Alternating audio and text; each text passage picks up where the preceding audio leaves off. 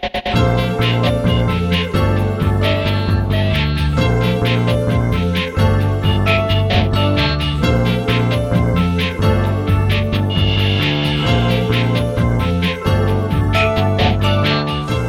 あやってまいりました笑いの鍋をご提供するネットラジオ番組メガネの車掌プレゼンツ今夜も闇鍋。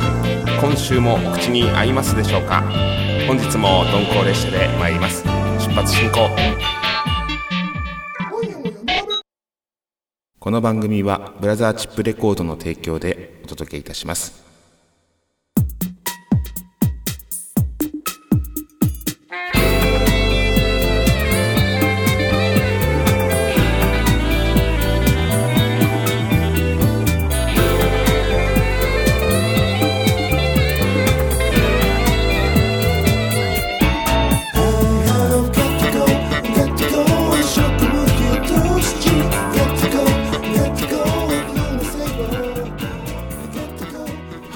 始まりました今夜も闇鍋第10回目の放送となります、えー皆さんから寄せられた具材をもとに主婦でシンガーソングライターの橋本康が毎週金曜日にお届けいたします、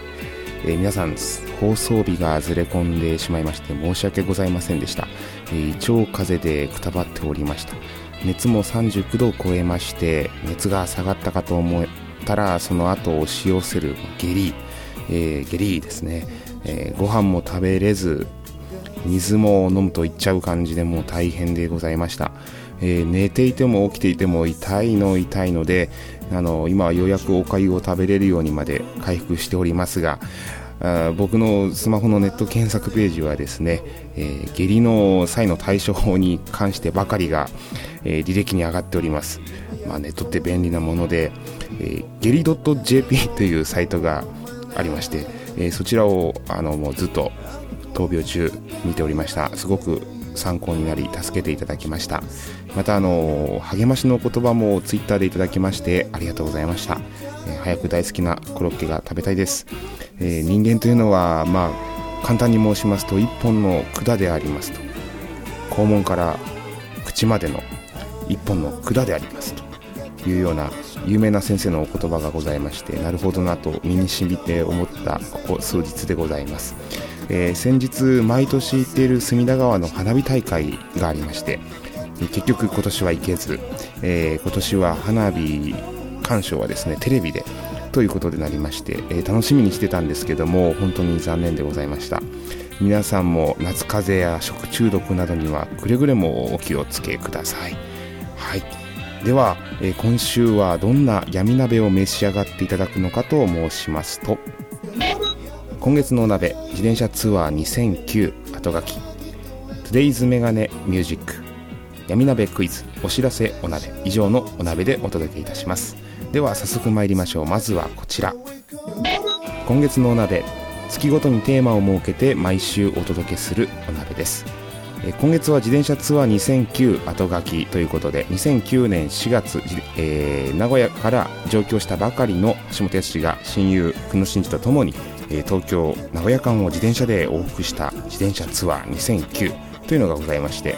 え当時ナタリーにも取り上げられたほどの話題の企画でございます、え27歳の2人がですねギターを背負い12日間約920キロを自転車で旅しました。その後書きとして8年ぶりに語ります。え前回はツアー3日目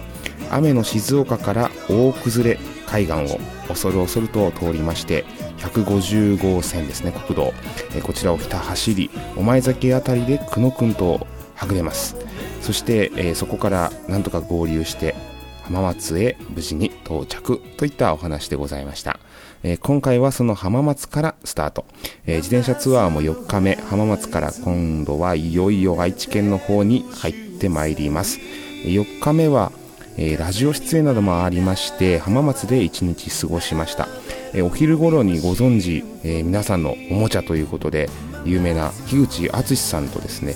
えー僕の CD デザインと担当してくれているデザイナーのメラコッタの池ちゃんが、えー名古屋から駆けつけてくれました、えー浜松でうなぎをごちそうになりました、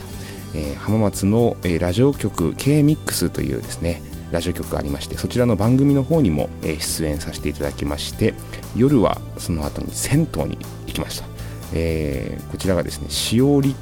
えー、湯の風の景色の景と書いて湯風景ですかね。湯風景しおりといういい感じの銭湯でございましてそこからまた、えー、前回泊まりました藤山カフェにてまた1泊と。そしてツアー5日目。いよいよこちらは名古屋方面へ向かいます。まあ5日目はですね雨は特になかったんです。晴天だったんですが風がすごかったです。強風がですね吹き荒れる中2人で、えー、思いっきりこう向かい風の中走っていくわけですね。あの浜松を抜けまして浜名湖を越えましてそして、えー、豊橋へ到着いたします。ここまで本当に風が強くて長かったなという感じはします。で昼食ということで、えー、お蕎麦をですね、えー、駅前でいただきました。そしてまた1号線をひた走ります。赤い電車が見えてまいります。愛知の鉄道、えー、名鉄と言いますね。こちらが走ってるのが見えました。あ帰ってきたなという感じがしますね。そして岡崎へ到着、まあ、岡崎城にですね立ち寄りました。その後12時間ほど走りまして無事名古屋市に入りで大須の銭湯大須っていうのがありまして大須観音ねあのおじいちゃんおばあちゃん若者がこうなんでしょう共存してる面白い街があるんですが、えー、そこの、えー、大須の銭湯、えー、そちらの方に、え、向かいます。2人ともですね体中に実はこうアンメルツを塗りたくっているんですね。あの横横のですね。はい。で、まあ、筋肉が相当疲労しているので、えー、必須アイテムアンメルツだったんですがあのその塗った状態で、まあ、あの銭湯の厚めのお湯に足を入れてしまいまして、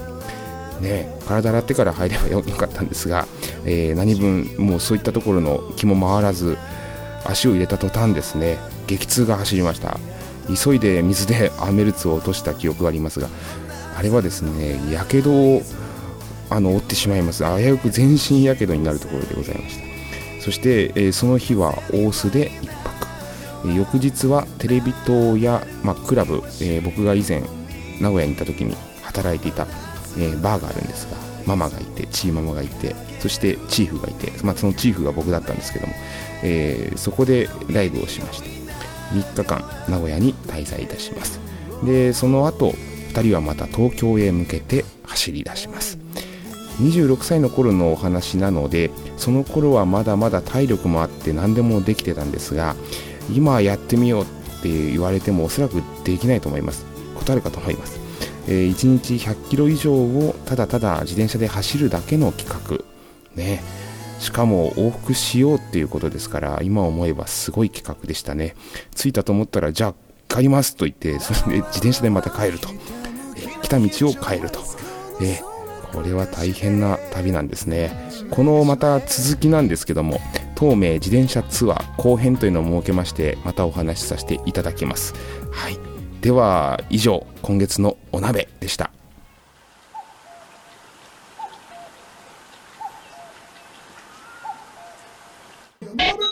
Today's メガネミュージック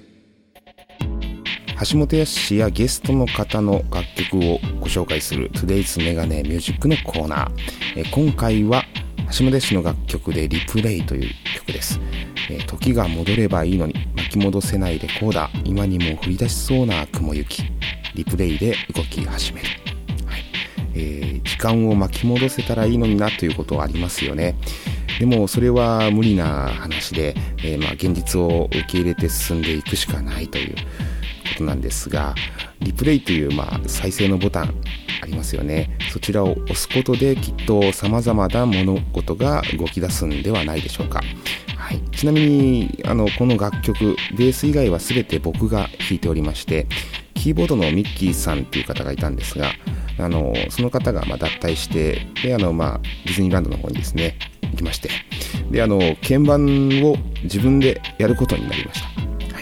あの、まあ、探り探りではありましたが、ただ、まあ、そのきっかけがあったからこそ、今僕がライブでピアノ弾いたり、え、楽曲でピアノを入れたり、あと人の楽曲にピアノで参加したり、まあ、そういったようなことが、あの、今できるようになったんだなと、今があるんだなというふうに思います。まあ、そういった、ちょっと、えー、僕のターニングポイントっていうところになりますでしょうか。それでは聴いていただきます。橋本康でミニアルバム「ルート32サイド C」よりリプレイです。どうぞ。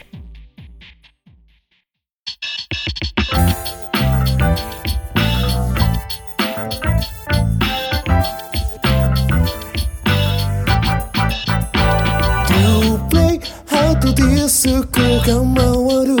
記憶と記憶こすり合わせてゆく。夜明け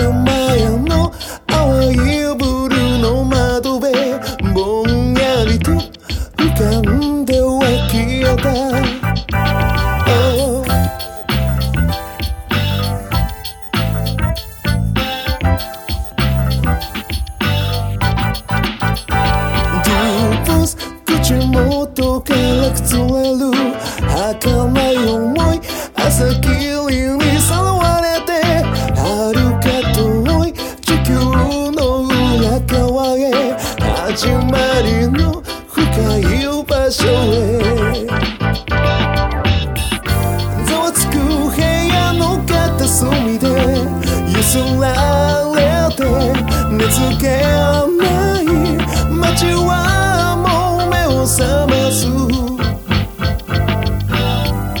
時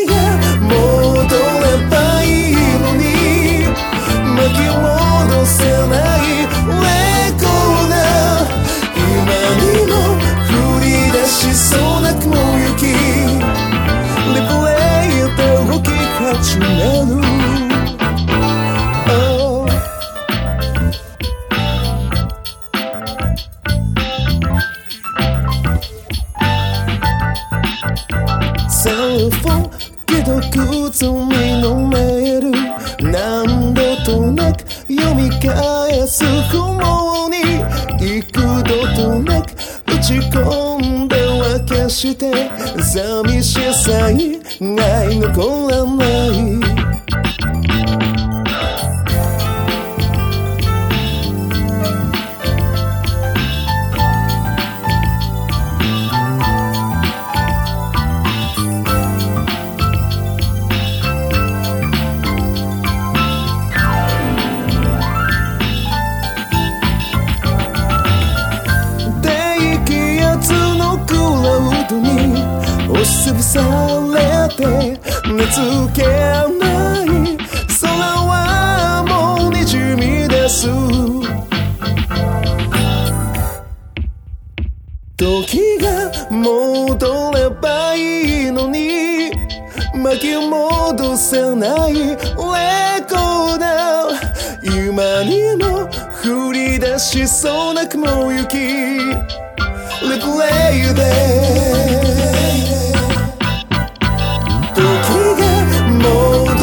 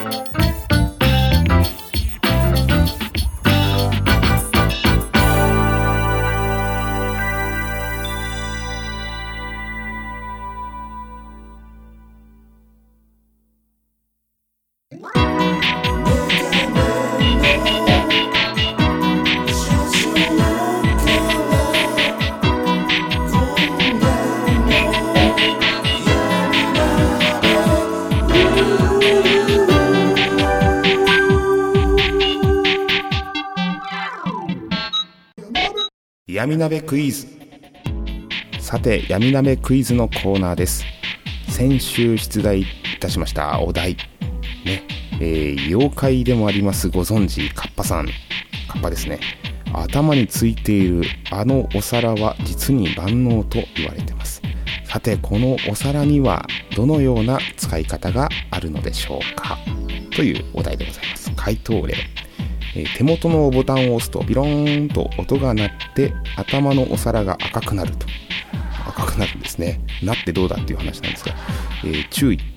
えー、重要な会議などではご使用をお控えくださいと、えまあ、目立っちゃいますからね。ピローンっていう音が 鳴っちゃいますから。はい。はいカパくんって言われちゃいますんで気をつけてくださいということですね。はい。またもう一点ですね。妖怪でもあります。ご存知、カッパさん頭についている、あの、お皿は実に万能と言われております。さて、このお皿にはどのような使い方があるのでしょうか。えー、お皿の上がキンキンに冷えており、コールドストーンアイスを作ることが可能。頭の上でこう、アイスクリームを作ることができるっていうね、とても万能なカッパなんですが、まあ、こんな感じでお答えいただきます。さて、えー、ツイッターで募集しましたところ、えー、いくつかいただいておりますが、あの、また今回も正解は2つございます。正解者の発表でございます。まずは1つ目は、この方、水梨さんです。はい。妖怪でもあります、ご存知、カッパさん。頭についているあのお皿は実に万能と言われております。さて、このお皿にはどのような使い方があるのでしょうかてれれれれてってれサラコプターお皿が回転してこうなんか飛ぶんですかね。どうなるんでしょうか。サラコプターっていうことで、えー、使い方としてはサラコプターになるやっぱり飛ん飛べるんでしょうかね。もしくはなんかこう水中をこう素早く移動するためのモーター的な感じなんでしょうか。こうねピシッとしてこう頭の皿だけくるくるくるっと回って川の中をスーッとこう泳げる。セラコプター。なんだかこうサンダーバードみたいでかっこいいですね。そして2つ目は正解者この方刺身さん。妖怪でもありますご存知カッパさん。頭についているあのお皿は実に万能と言われております。さてこのお皿にはどのような使い方があるのでしょうか。瓶ビールの栓抜きに瓶ビールの栓抜きに。はい。えー、瓶ビールの栓を抜くためのこう器具っていうんですか、えー、確かに歯でこう栓を抜く人が昔おりましたね。あとはこう瓶と瓶を重ねてポンというまあ、抜くやり方もありましたが僕も以前こう歯で抜けるんじゃないかとテレビで見ながら思ったんで自分でやったところこうものすごくあの歯にキーンときちゃってこれはできないだろうと思いましたけどもあのー、このカッパさんおそらく居酒屋勤務かなんかですかね、あの、瓶、ビールの栓抜きに自分のお皿が使えるよと、相当硬いんでしょうね。えー、で、パフォーマンスとしてこう、店主のカッパが1時間ごとに各テーブルを回って、自分の頭のお皿で、えー、瓶ビールのこう、栓を抜いてくれるという、そういうのが売りな居酒屋、ね、川魚居酒屋ですかね。カッパ屋なんていうお店かもしれませんが、えー、メニューは基本的にどれも生臭いみたいな、そういうような居酒屋経営のとこなんでしょうかね。はい。まあそんなわけで、えー、今回正解はお二方おめでとうございます。正解でございます。さあ、ではではここで今週の闇鍋クイズに参ります。いよいよ8月に入りますが、8月といえば、まあ8月と言いますか、夏といえば夏祭り、盆踊り、先にお話したまあ花火大会などこれからまあこういったイベントごとがたくさん行われます。そんなお祭りに欠かせないのが敵屋さん、ね、金魚すくいスーパーボールすくい。あとは何だろう、えー、水風船をこうすくうこうピュッと引くような、えー、すくう率高めではありますけど他には、えー、何でしょうね。食べ物屋でいうとチョコバナナ屋とかですね。フランクフルト。ね、あとたこ焼き、あと何でしょう、玉せん、ね、綿菓子屋、りんご飴屋、などなど、いろいろなこうたくさん敵屋さんが並んでおりますよね。あの雰囲気、なんだか見てるだけでもワクワクします。え、日本の風情を感じます、え、そんなわけで、今週のお題はこちらになります。夏の風物詩でもあるお祭りで、前衛的な敵屋さんを発見この敵屋さんが販売しているものは何、えー、こちら何でしょうか？前衛的な敵屋さんを発見するわけですよ。お祭りで。でこの敵屋さんが何を販売しているのか。ここが重要でございます。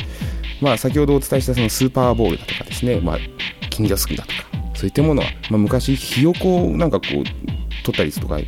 ろいろあったみたいですけども。ちょっと一風変わった見たことないよこんなのっていう敵屋さんがあの目の前に現れた時にこの敵屋さん何を販売してるんでしょうかというお題でございます。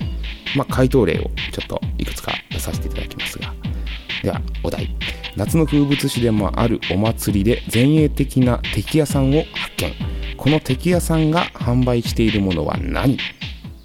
昨年のお祭りの際に残された忘れ物を販売する店。その名も祭りの後屋。祭りの後屋。多分自分の忘れ物ないかなっていうので、えー、まあ、昨年お祭り行った時に何か落としちゃったハンカチとかですね、えー、ないかなって。こうちらっと見るんじゃないでしょうか。もしかしたら並んでる中に自分のがあるかもしれない、えー、多分ちらっとは見ますよね、えー、でそのその時にあっ心の中で多分思うんでしょうね。会った時にあっ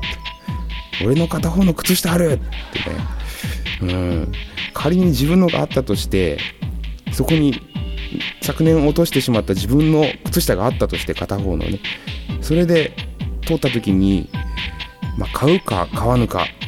ね。さあ皆さんどうでしょうか？買いますか？買わないですか？えー、帰りにまあまたちらっとこう立ち,、まあ、立ち寄るというかちらっと見た時にまだ自分の靴下片方だけあったと。そういった状況ですとちょっと悲しいですよね。多分僕ならもうそのまま帰ってしまうと帰ってしまったでちょっと心残りでまた来年出てたら嫌だなっていうのを 自分で買うかもしれないですね。ああたまたま一足なかったんですよなんて言いながら買うかもしれないです。ではもう一つ回答例を。夏の風物詩でもあるお祭りで前衛的な敵屋さんを発見。この敵屋さんが販売しているものは何？食べきれなかったりんご飴を50円で引き取ってくれる店。その名もりんご飴の末路店という、え、この店のモットーは必ずこうりんご屋さんりんご飴屋さんからちょっと遠くの方に店を構えるということです。ということで、えー、店主の気遣いが感じられるお店になりますが、えー、りんご飴っていうのはなかなかその日中に食べきれないですよね、えー、ただこれ持って帰ろうと思ってもも持ってるこう餅の棒はただのこう割り箸みたいなもんですからこれで車の中に乗ろう思ってもこう他にね身動き取りづらいですしあと家に持ち帰ったとしてもこれ食べられない場合はラップにくるむしかないんですよね。で次の日食べるかって言ったらなかなか食べずに結局そのままポイになったりとか、えー、リンゴ飴ってのは何でしょうかね。なんであんな大きいのをどう頑張ってもこう噛んでも歯につくし全部食べようと思っても芯どうしたらいいんだって必ず手が汚れてしまう。それをわざわざ、50円で引き取ってくれるというお店が少し先の方にあったら皆さんどうですか？え雰囲気だけこうりんご飴ね一口二口二口お前も食べるかと子供に差し出して、まあ、子供から逆にお父さんにも一口くれよと食べてでその後祭りの帰り道これどうするかと。りんご飴を引き取ってくれるお店のりんご飴の末路店がありましたらそこにこう50円でねまたキャッシュバックしてもらえると。それ助かりますよね。意外とこれ繁盛するんじゃないでしょうか。代わりにこのりんご飴の末路店のですね方がまあその食べ残したりんごを処分していただけるはずです。なので意外とこれ儲かるんじゃないでしょうかね。はい。さあ皆さんもこういったね内容を考えていただいて是非 Twitter やメールにて珍回答いただければと思います正解は皆さんの中にきっとありますよお願いいたしますお知らせお鍋、えー、お知らせお鍋のコーナーです、えー、ライブ情報でございますが8月の27日日曜日新宿サクトにて、えー、私橋本康が、えー、ライブを行います、えー、今回は弾き語りでの登場の予定でおりますぜひお越しください。そして9月の2日土曜日恵比寿ややこちらは初めてのお店になりますがライブバー小さなライブバーですね。はい、えー、こちらもぜひ、えー、弾き語りでまた登場いたしますので、あのー、皆さんご都合合えばお越しください。そしてそしてワンマンライブ決定しております。11月の18日土曜日新宿サクトにて橋本康ワンマンショーを行います、えー、サンデーソングハシブック今夜も歌謡ショー詳細はまた、